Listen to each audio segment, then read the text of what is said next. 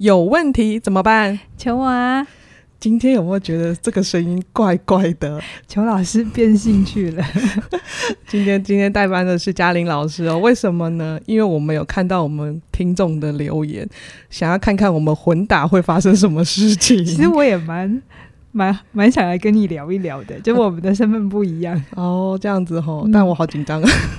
说不定跟我聊还蛮愉快的，就像从小到大我们聊到大这样子。呃，不好说。那不要，我们今天拉回来，我们今天来实现一下听众的愿望。那我们请嘉玲来聊聊职场，是，是这个好问题、好机会啦。因为我也很想问问嘉玲的强项，她的强项是钱。跟钱有关，他都很厉害。什么时候我的强项是钱呢？我自己认为，我在我的位置上认为觉得是就是。好吧，嗯、那有一个环节在职场上，我自己一直也都没有学会的一个问题，就是因为工作出来工作，大家都一定要是为了一份薪水。嗯、那去面试的时候，不管你是已经有多少历练，或者是你是菜鸟，聊到最后面试的时候，大家会觉得。一定会有问一个问题要问到，就是你期待的薪水是多少呢？是啊，是啊，一定要聊。就像你去买东西，你不会最后不会问他说：“ 哎、欸，这东西多少钱吗？”不可能嘛，对不对？可是那个当下，嗯、我的经验就是我是当机了，所以我再来问问嘉玲的强项，就是如果要谈薪水的时候，这时候要怎么回答？好，在我回答之前，我先问你，那你之前当机的经验是什么？说不定你说出来之后，那个观众们会觉得，对我也是这样。我的宕机哦，呃，你还记得你第一次怎么谈薪水吗？我第一次根本没有没有没有任何谈薪水的机会的原因，是因为那是我第一份工作，我真的是菜到不行。老板在面试的时候，我已经不知道会发生什么事情，所以我就大宕机。然后老板说什么，我就哦哦哦哦哦哦，嗯嗯啊。你面试的时候有呼吸吗？没有，我根本不知道怎么度过那一次。所以那是你人生第一次面试。对。哦，所以很紧张。紧超紧张，应该每个人都紧张吧？谁第一次面试不紧张的、啊？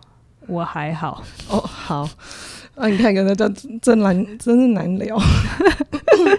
好，嗯、所以那我在回想到第二次的时候，我第二次真的太谈到最后要谈薪水的时候，我那个时候也宕机。嗯，因为虽然有想过可能会被这个问题，可是真的没有认真的想要怎么回答，所以他在问我的时候，我就嗯，我就讲了一个最低标，我。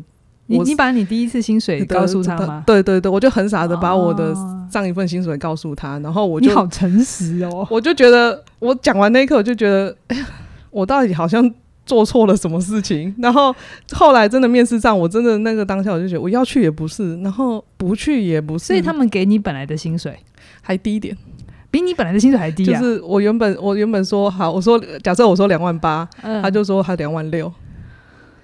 是哦，对，所以比你第一份薪水还低，哎、欸，对，哦，然后我那刻就觉得，哎、嗯。欸，我原本要换工作的原因，就是因为原本的薪水就是不如我的预期，我想要，嗯、我觉得我的价值可以再多一点，可是后来，嗯，换了第二份，我并没有为我自己争取，那你还是去了，呃，后后来还是觉得有一种害怕，我还是觉得应面试上了，我去好了。就去看看了。哇，我们综合很多议题耶，这里面有很多议题可以聊。不过我真的想问的是，嗯、像我这样的人，很傻、很很天真，应该很多吧？蛮多的啦，蛮多。这其实你不要想说去聊薪水的职，就是职场薪水。你想想看，你平常敢不敢跟人家议价？哦，如果回到那个当时，我真的不敢。嗯，比如说我们去买东西的时候，店员一定会问你说你的预算是多少钱。你是那种傻傻天真的，就真的跟他讲你的预算，而且还是高标的预算，还是你其实你心中有预算，可是你跟他讲的预算是低于你其实可以接受的。有修有修炼后是有有预算是低标的，那一开始就会说我想要买个啊，想三三呃电脑买三万啊，我就说三万啊，然后他你就会爆表，对 对对，他会要不就贴紧那条线，要不就是爆表，对对对，在你可以负负担的范围，所以这本来就是我们日常生活。要去去去琢磨的议题，不管是不是谈职场薪水，嗯、就关于钱这件事。好，那你刚才有说，到底一般人会不会很怕？我的经验是会。为什么？诶、欸，有三个原因。为什么会怕？就是我也很怕，说实话，是不是？有三个原因会怕。嗯、我自己出出来这么久，到现在。我现在跟人家谈合约就比较好了，真的、哦，真的会比较好。可是刚开始真的会有一点紧张，有三个原因，那我说出来给大家听听看，然后、嗯、你也可以对对看，你有没有这三个议题？有没有，对有没有要需要打勾的这样子？第一个原因是没没信心，对自己没信心。对，如果你说那两份工作对于自己的工作价值真的还没有那么的清楚定位，就蛮害怕的。嗯，其实不是只有工作价值没信心，有时候我们对自己的认同不清楚的时候，也真的不知道自己在市场的定位。我就曾经有一门课。呃，跳题一下哈，就是幸福工作坊。嗯，然后我在那个时候让他们去玩了一件很有趣的事情。嗯，就是请他们给自己定标签啊，我给自己定价有没有？嗯嗯、然后就没有给任何的暗示，就是就零到一百块，嗯，你就自己给自己定价。嗯，其实那个时候定价一出来，我就大概知道他的个性跟他对自己的看法是什么。哦，他一定价就是如果我们分三阶段，嗯，呃，六十分以下的，大概六十到。八十五左右的哈，嗯、跟八十五到一百的哈。嗯、假设八十五到一百，我们叫做高价商品，嗯，精品，精品。中间这个叫做，诶、欸，就是就是平价的平价商品哈。嗯、就我们有的时候去外面买东西，就是比较平价的，嗯、跟低价的商品。嗯，其实很多时候会定低价的人，他们经常内心有一个想法是：我可以薄利多销。对，我就是多卖几多卖几。几件就好了，是，所以他放在职场上所谓的薄利多销，就是没有关系，我定低一点，然后我认真一点，大家就会肯定我的存在。哦，有没有薄利多销的概念？可是进去通常都会蛮靠北的，就只有薄利没有多销。进去之后就是蛮靠北的，回回想到我那时候进去就真的蛮靠北的。嗯、是，当然定价有很多很有趣的那个。心理学啦，哈，今天有有有机会，我们日后再开一集 来聊定价。我自己也对定价很有兴趣。嗯、对，可是你看哦，呃，那些会比较定低一点的人，不敢喊高价，他那个内在的，呃，之所以会觉得要薄利多销，是他有一个更深层的机制，是他很怕别人对他失望。哦，今天你看哦，如果我们定一个高价，我们是不是也会对一个比较高价的商品有比较高的期待嘛？对啊，你买一个 Dyson 的时候，一台两三两三万块，你就会对它有两三万块的期待，对，就是期期待它的吸力一定要够强。对 对对，对啊，所以我们会下意识的觉得，当我们定高价的时候，我们就要付出比较多，嗯，或是我们的能力就要比较。更 OK，不然就会让人失望。对，所以这里头会有两个议题，就是你对自己的看法到哪里，还有你对于别人对你的看法，那个你能不能承受得起？哦，那其实它会很复杂。对，所以我们回到那个议价的时候，不管是在呃职场上面还是什么时候，嗯、其实它会反映着你这个人的态度。嗯，所以你看，为什么大婶们他们有时候砍价，婆妈们砍价，他们已经是用一辈子的时间去修炼关于砍价这件事情，跟他要怎么叫价这件事情。你看他们的心理素质其实都是高的，嗯、对砍价这件事，或者是他觉得他要定什么价，就是就是他说了算，他说了算。所以有的时候我们要从日常生活去 去去琢磨一下，人家为什么敢这样，他敢给你的价。有的时候我也会问我妈，她有时候敢砍价砍的有点。夸张，夸张，对，我就说，哎、欸，我在旁边都丢脸了，你知道吗？然后他就说，啊，砍砍看啊，老板给就给啊，他的心态就是这样，就是老板给他也就赚到。哦，这样子回到我们职场的时候，就是我也喊喊看啊，对啊，就是喊了成了，我我自己也就得到了，是，但是我不要先自己退缩，对。对，等一下，我们第二题再讲说，那那个喊还是有个区间啦，不能太夸张了。我妈也没有喊的太超乎常理啊，可是她就真的蛮敢的。哦，那个勇敢是我觉得是可以学习的，是可以练的哈。可以这样子，他们婆妈在市场上，我们就是看他们怎么买一买一把葱，然后要到很多奇奇怪怪的东西。真的 啊，这个这个奇奇怪怪东西，就是我最后要讲的议价跟谈判哈。完全在市场上面，你可以学到很多人生的哲理。好，所以就去市场里面看看看他们怎么叫价的。好，所以第一个不敢谈的原因是没有信心嘛。嗯、好，就是很怕别人失望，要不就是怕太高价，别人连第一次都不给。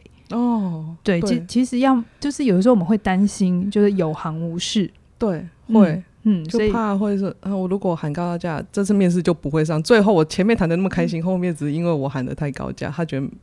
他付不起，或者是他有其他的考量，这样是，是，所以这这这也存在啦。好、嗯，但那那个我们要跟第二题一起来谈，哦，关于到底定价区间。那再来不敢谈，就是很怕钱，怕钱，谁怕钱？大家都爱钱的啊。没有，你确定大家都爱钱？大家很爱钱，但是也很怕钱。那你说问人家有没有怕钱，谁谁会承认他怕钱？大家都说我很爱钱啊。那我问你，你敢不敢？你敢不敢跟你妈谈？就是他身后事情怎么样啊？或者是你敢不敢？就是跟好朋友做生意的时候一样来谈钱哦？你敢不敢？呃，很很放在台面上来谈，会有一些障碍。是因为我们从小都被教一件事情，就是谈钱是一件很那个的事。谈不好的事情，很伤感情。对，就是台湾人就说、嗯、啊，钱就不是那么重要啊，谈钱就已经就势利了，嗯、小心眼。我跟你啊，不谈更更伤。呃，我们验证是后面是真的。你你有时候反而前面好好谈，合理的谈啦、嗯，也不要吃人家豆腐，嗯、或是你太委屈，合理的谈，彼此都 OK。然后我们再来进行后面，其实反而会比较愉快。那如果我们前面不清不楚。就是我觉得你不会亏待我，那我也觉得你会一起休听，就是、嗯、就是相挺一下，吼凶了，吼凶一下。太多的那个是很模糊的感觉。嗯，我对于一个财务上面多少叫多，你觉得多少叫少，其实是很不一样的。每个人的定义不一样、欸，哎，对、嗯、对。比如说，我觉得一个行政人员给到三万，他如果他是一个很基，就是很很刚出社会，三万已经很高。可是对他来讲，也许他会觉得他的日常生活要到三万多才够。但这里头就会有一些落差，他到底觉得多跟少，跟你觉得多跟少是很不一样的。哦，所以前面都要先，如果你有怕钱这个，嗯、你也可能就会有不敢叫价的问题。对啊，有些人真的怕钱，怕啊！我理财心理学不是就很多人会，我就说嘛，嗯，你光是买一个东西，你要想很久，然后最后你永远都去选那个最低价，这里面绝对有钱的议题。啊、对。这个需要去看见跟修炼一下，对不对？你一盘去不用不用去什么大大那个，你就去全脸就知道。然后你去买一排你要的日常生活用品，可能洗发精，你到底是怎么抉择的？是从它的疗效啊功效，还是从价格？我年轻的时候，我。举个例子，我年轻买卫生纸的时候，这个最 最最简单嘛，大家一定会去买卫生纸。嗯嗯、我是处于张数最多的，可是后来发现啊，那个都太薄，是反而用多用两张。是后来就发现品质好一点，没有比较贵，也不会用比较凶。凶，嗯，嗯这是蛮后面才学会。所以人家才说年轻人的钱比较好骗嘛。对，我不是说年轻人就是怎么样，而是说那个经验真的不够。我们对于这个世界的使用经验也好，或者是你使用一些产品，像我自己也是啊。年轻的时候买一件衣服贵一点，我都会觉得有必要吗？啊，不就不穿个对。可是到了年纪大一点的时候，我就会觉得哦，经典的单品就买下去，因为你可以穿很久。听起来好像需要年纪老一点。我觉得是有经验，就真的是去体验过。那当然还是在你合理的范围内啦，不要不要超过你的合理范围。OK，嗯，好，那再来第三个会害怕的原因是太服从，太太服从，服从谁？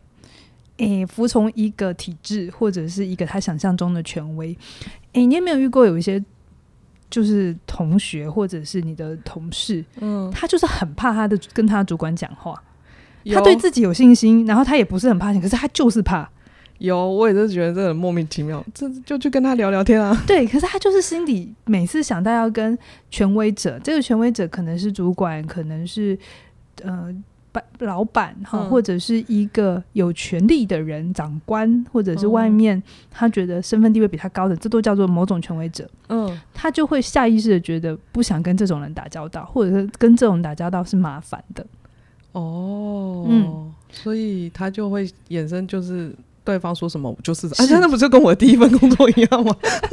所以有可能你会有有两三个议题同时存在哦，就是又对自己没信心，然后又很怕权威者。哦、OK，嗯，所以在怕权威者的时候，那可是我们在内心处理心理议题的时候，我如果是我啦，我会把它拆开来处理，嗯、我不会把它合在一起处理。OK，嗯，对。那这个对于怕权威者，其实就会变成是他内心会有一个想象，是组织啊、体制啊是不可能改变的。哎、欸，对，会。嗯，所以就应该说改变不会在我身上发生，又或者是就是真的不会觉得这件事情是不可能在这这个环境里被发生。对，就是可能对一个社会的理解，可能他就觉得法律规定就是这样，嗯，定了就是定了，嗯，然后他会觉得不可能松动。好，可是我们有的时候面对法律议题，或者是面对社会，我们会知道有些东西你要倡议嘛，嗯，你要你要去去去去表达你的想法，那。法律才会去跟着修改，因为法律都是落后指标啊。对啊，对啊，对。所以这个东西就会是你对这个世界的看法，它更是引为的你的价值观是什么？你是觉得这是一个不可松动的世界，还是这是一个可以讨论的世界？OK，所以一般人不然谈价会有三个。嗯，状态就是一个就是没信心，嗯，一个就是怕钱，嗯，这个真的蛮有蛮有趣的，因为通常都是人家都说爱钱，第三个就是太服从了，对对对，这世界的看法是比较固定的。嗯、好，那这样子我们都知道，那我们还是要谈啊，那到底要怎么谈啊？嗯、怎么聪明的谈是不是？对啊，好，就是我还是会不管去面试，我就还是一定会遇到这一关嘛。那我要怎么谈？三个步骤，一样有三个步骤是呗。那个当老师这样讲，我就会跟你讲一二三，好，这样蛮好。我觉得有一二三，对我这种，我这我习惯就好，好一二三，我就照着走就好。因为我是一个我自己念书的时候，我是一个会把东西分类的人。哦，我是一个很会分类。如果你有看过我以前的历史课本或地理课本，哈，那个我我上面密密麻麻的笔记，其实都跟老师写的不一样，是我自己的分类。难怪你会当学霸啊！就是在我在脑中，我才能我才能运作哈。好啊，好啊。第呃，这三个步骤是第一个，你一定要先做功课，这个很重要。这是我后来经过第二次之后学会的事情，第二次面试之后学会的事情。因为那个当下没有做功课，真的。你根本不知道他要喊什么数字，嗯，而且这个做功课很宽哦，不是只有你在定，就是跟人家谈薪水上班，嗯，我曾经遇过有一些学生，他对某一个行业有想象，想象、可能比如说对咨商师有想象，嗯、对当讲师有想象，然后他说报纸上说报报报纸。月入十万没有没有没有没有困难，好、哦，他就一直觉得这个行业里面的人都是月入十万，好傻好天真哦，对，可是他就是没做功课。哦，哎、欸，只是读新闻不算做功课哦。那怎样叫做功课？嗯、呃，现在好像网络上有几个有有一些嗯、呃、网站是可以让那个从业人员上去写一下你的行行薪水区间，好像有相就是类似的网站，然后去就很像买房子的实价登录吗？对对对对对对对对对对，可以找一下职场上的实价登录、嗯。然后再来就是我会比较建议，就是你真的去那个行业的人去问他。哦，对，比如说现在有很多社团嘛，什么什么社团，什么什么社团，那好好的问，就是有礼貌的问对，让人家觉得，哎，他你不是来窥人隐私的，嗯、哦，最好的情况还是就是你的日常生活里多交一些朋友啦，嗯，各行各业的朋友，然后跟人聊聊天，然后熟了一点之后，就是。旁敲侧击的问，不要直接就问，哎、欸，你一个月薪水多少？嗯，这样真的没礼貌。你可能会说，哎、欸，那个轩宁啊，我我。我最近哈也对于那个咨商师也很有兴趣，那我想知道关于这个行业它大概未来的发展，你有没有空跟我聊聊？哦，记得从大一点的问题问，嗯，好，就是哦，他可能告诉你说，比如说咨商师可能去医院的，然后去学校的，的或者是行动咨商师的哈、嗯嗯，那你就可以再接着问说，哦，那去医院他们的工作是什么？哦，那如果是健保给付的话，那每个月大概薪水区间，然后他就会跟你说。这样这就很合理啊！这样反而把工作的也顺便把工作的一些想象期待可能会有一些理清哎、欸嗯。对啊，你看你上大学现在都会有那个什么大学博览会有没有？我、哦、离大学好远哦。啊，对，我记得以前我们大学快毕业有那个就职博览会也有哦，哦，那你也可以去走走。然后因为他们要聘人嘛，嗯，所以有的时候就是好好在那的时候。跟人家做朋友啊，找资源，其实都蛮好的。Okay, 所以做功课、嗯，这真的很重要。这一点就是你要，不管你要去面试前，你就一定要先把这个行情、这个行业里面的一个功课做足。我觉得你看哦，你平常出去玩都会做功课，你都会做一下美食地图，就是就是房呃民宿的功课。你为什么对于自己的人生没有要做功课啊？我回我回去问一下，我做个时光机回去问一下，那时候我在想什么？我们平常，而且那个有时候买一个扫地机器人做的功课还真足嘞。哦，真的，还会研究一下它的功能，对哪一个比较多，然后这个哪一个比较符合我的期待。然后你会知道说各个品牌的区间。那请请问一下你自己的行业，你为什么不做这件事呢？这个时候我们要去旁边画圈圈哭一下。好，再来定了功课之后呢，在你自己要定区间。谁的区间？你自己的区间，就是你可以接受薪水的区间。哦。比如说你刚才讲，呃，行政人员好了，嗯、行政人员如果以市价来讲，嗯、哦，假设在台北，哦、可能两万六到三万都有可能。啊，如果你经验再好一点了，是行政助理的头头，嗯、哦，可能就三万多，哈、哦，嗯、好，可是他可能也会要求你要有管理职，对对。的经验，哈，嗯。所以你要定出，就你大概知道行情了哈，接下来你就要回头来看，那你自己的能力在哪里，哦、然后你自己期待的水位在哪里？假设你希望哈，你你大概是呃大概两万七到三万都可以。OK，这个时候，亲爱的，请你不要傻傻的跟他讲两万七就可以了。如果你讲两万七，我就是好一点就是两万七，再差一点就打个折，就是我的我我我的血泪史啊，是不是？哎、欸，你去买东西。就是假设不是百货公司，那你去外面的商品买东西，那老板跟你说这件衣服一千，你是不是就会往下走一点？会会会想啊，通常都九百，对不对？九百五也好，也好，对不对？所以那是人性，好不好？嗯、所以请你就是你的区间，请你讲上限。哦，如果我想要两万八，我就要喊两万八。对对，其实就是这就是一个。日常生活技巧，你的你要讲上限，然后让对方有一个弹性空间。那最好的情况就是，如果他的公司资源也够，而且他也真的很喜欢你，嗯，那就是给你上限。那假设他是挖角你来的，他甚至会给你再加上去，会吗？诶、欸，就这，如果你是被挖来的，其实是会啦。哦，就猎人头跟别人就真的是从你要把你本来的公司挖角，这是行情，大概加个两层到三层。他才有才会把你挖得来嘛？对，因为没有我没有必要在一个薪水一样的状况底下我跳槽，这对我的成本是很大的、啊。OK，对，所以这是一个一个，我以为这是 common sense，没有。好，就是这样的，所以就记得哈，你你心里头嗯要有一个区间，嗯、你知道市场价，然后你知道你的区间大概在哪里。比如说，你虽然行政人员最高可以到三万多，你也听过，可是你知道那个可能是四五年之后的。历练，人家才喊得到。嗯、那你今年是第一年，你就不可能这样喊价。你这样子出来会被人家就会觉得再见，拜拜，出去 也没关系啊，就是出去个几次就学会了啦。哎，欸、对，讲到这个面试，真的是要多一点，多谈几次，你就比较会得心应手一点。就跟看房子一样，你多看几间，你就知道你喜欢什么。哦，这是真的，就是第一次、第二次都是傻傻的去当白老鼠。嗯、对，所以我觉得人生经验很重要啊。人生经验就是不是你的年纪哦，哈，就是你就是去去尝试，在一个安全的范围内。嗯、好，定.做完功课，定完区间，在第三个就是。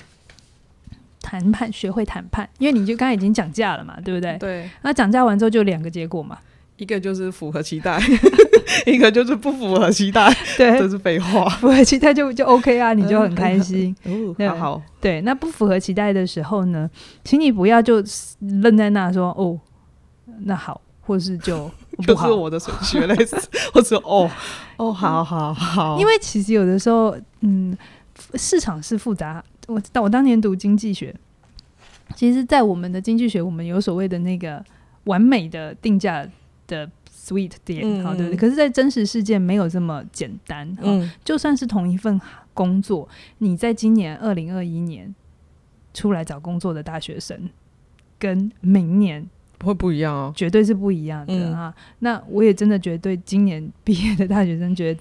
很很很疼惜啦，哈、嗯，很心疼。就确实，你们在今年要遇到的困境，会比往年都来得多。对，比你前面跟比你后面都有可能是更困难的。嗯、那在这个时候，其实有的时候，如果你这个当下真的是需要一份工作，那差不是差很多，嗯，就是就跟你有落差，但没有到不可以的状态底下，你可以去去啊、呃，去学会谈判。什么叫谈判？就是不是跟他拍桌哦。谈判不是要那个去凶人家的，是比如说你可以问说，那我可以多了解一下这间公司它有没有固定的考核机制？哦，至少我对于后面调薪的，至少它是如果有规定的话，至少我可以期待，那还可以算一下。对对，比如说像起点，我们每半年我们会考核一下，嗯、那你就可以知道说为什么他要考核你？嗯、考核你就是他会对于你的表现，他会有一些反应嘛。哦，反应或多或少，那只只有进去才知道。可是他如果连这个都没有，那就是老板很随性这样子。呃、可能你进去三年都没有调薪，那你也会很委屈。嗯，然后再来，你也可以问说：好，那请问一下，我这一个工作后面还有升迁的管道吗？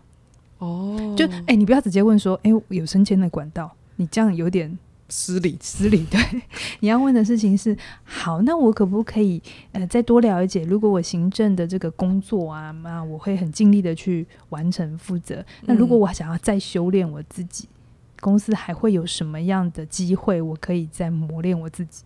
听得懂的 HR 就知道你在问什么，有经验的就听得懂。就对对对，就是，所以我会觉得，假设你是真的是新鲜的、很新很新的新鲜人，嗯、面试之前找一些亲朋好友有经验的帮你练习一下很重要。哦、你当年都没有来找我哈？没没没有，我当年就傻傻的给他去了。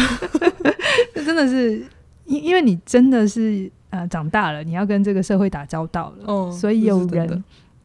带着你，你会比较听得懂哦。这句话这样说跟那样说是有差别的，或者是也是会有一个心理准备，知道大概会被问些什么问题。嗯、因为我是说第一次去，我真的不知道会发生什么事。对啊，回答的也就哩哩啦啦这样子。嗯、我突然觉得我老那时候老板蛮爱我的，他竟然就这样傻傻的用我。你一直都有贵人缘，好不好？对啊，对。所以我觉得像那，或者是你可以问说，哎，那请问有没有上下班的弹性时间？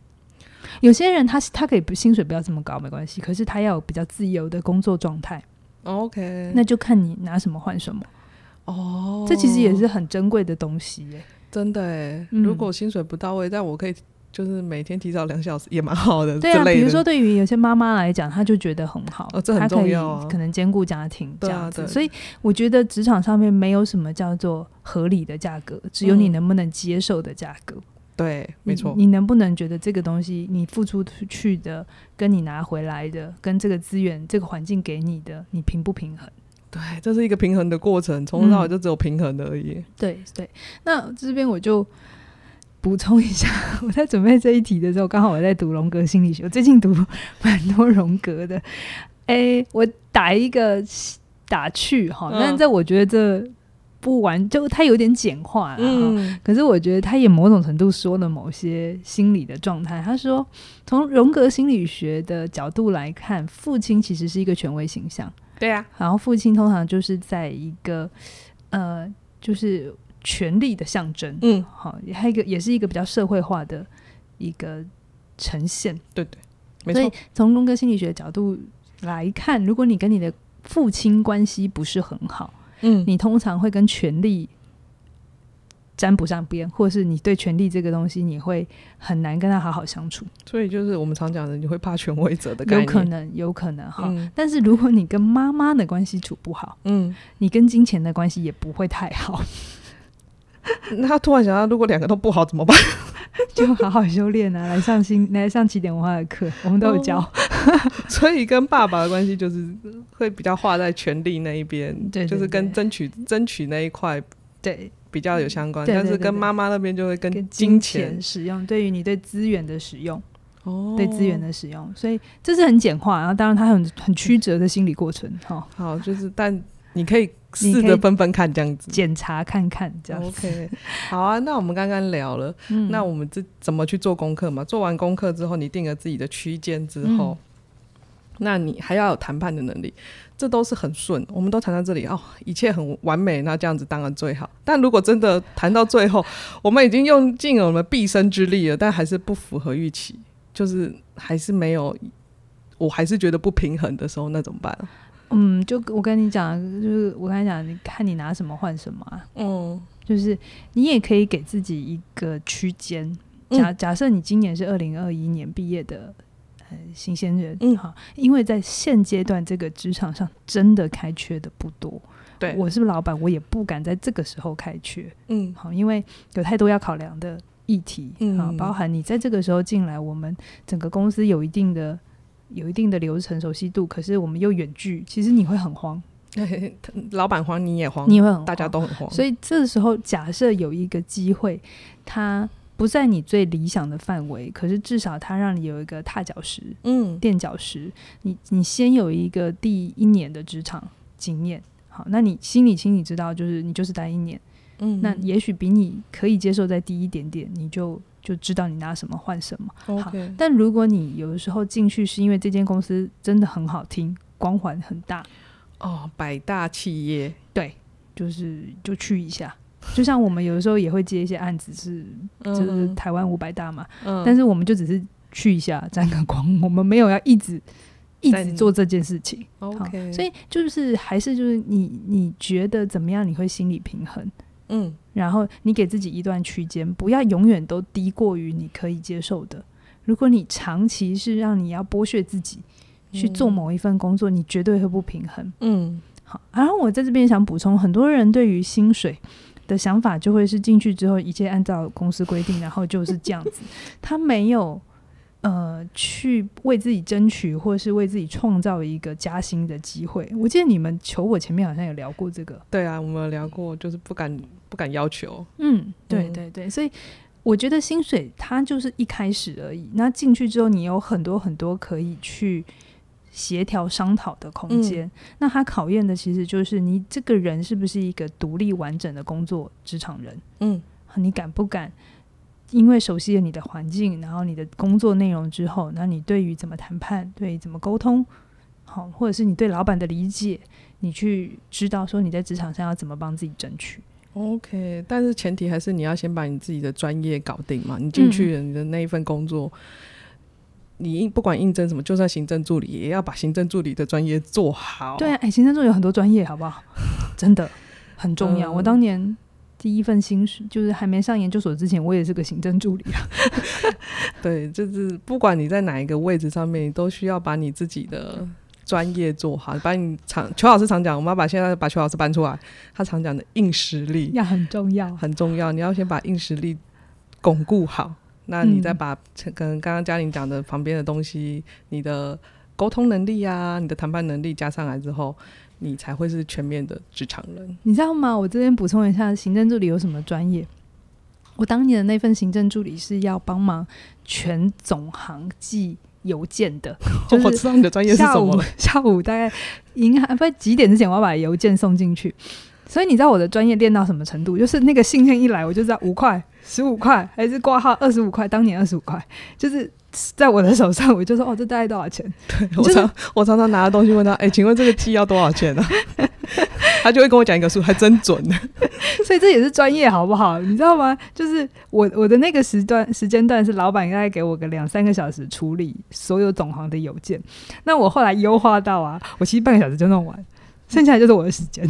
哦，所以还就是你的硬实力啊，不管怎样，你就是想想办法把你的硬实力巩固好。嗯。对，所以不要小看任何一份工作哦，也不要小看自己。对，所以但你也不要不敢觉得想象薪水不敢想象，但是你真的要为你要勇敢的为自己争取。当你有专业之后，嗯、各种专业之后，你就可以为自己叫价。真的，嗯，所以谈上这边，我们要来工商服务一下。对，我们来工商一工商服务一下我们的专业有价。嗯，我们专业有价，哎，我们专业有价即日起到。八月四号，嗯，你看，专业一到以前这一趴都求老师讲的，突然间我就自己当机了。好，就是八月四号之前呢，我们专业有价，你要怎么真的让人更知道你的价值在哪里？哈，那你可以现在加入我们的专业有价，还有三二九九的优惠。过了八月四号之后，它就又会调降调涨喽。就是你有看到我们起点文化的所有，线上课程，它就真的是。一步一步会一直上去，一直上去。我们定的定价是真的会到那里的，他们上去看就看得到了啦。啊，对，所以如果你对自己的专业到底有没有，还是有一点点不确定，嗯，那你也许你可以听听，在里面裘老师也有盘点，他是怎么看待自己的专业，他怎么整合这些资源。那相信对于你在职场上面怎么去定位自己，也会有很好的帮助。好啊，那你如果对我们的课程有兴趣的话，你可以在下方的链接把它打开来，点下去就会连到我们美美的官网了哦。是哦，你也可以对我们课程的更多的了解在里面可以得到。是，好，那我们今天就聊到这里喽，谢谢，拜拜，拜拜。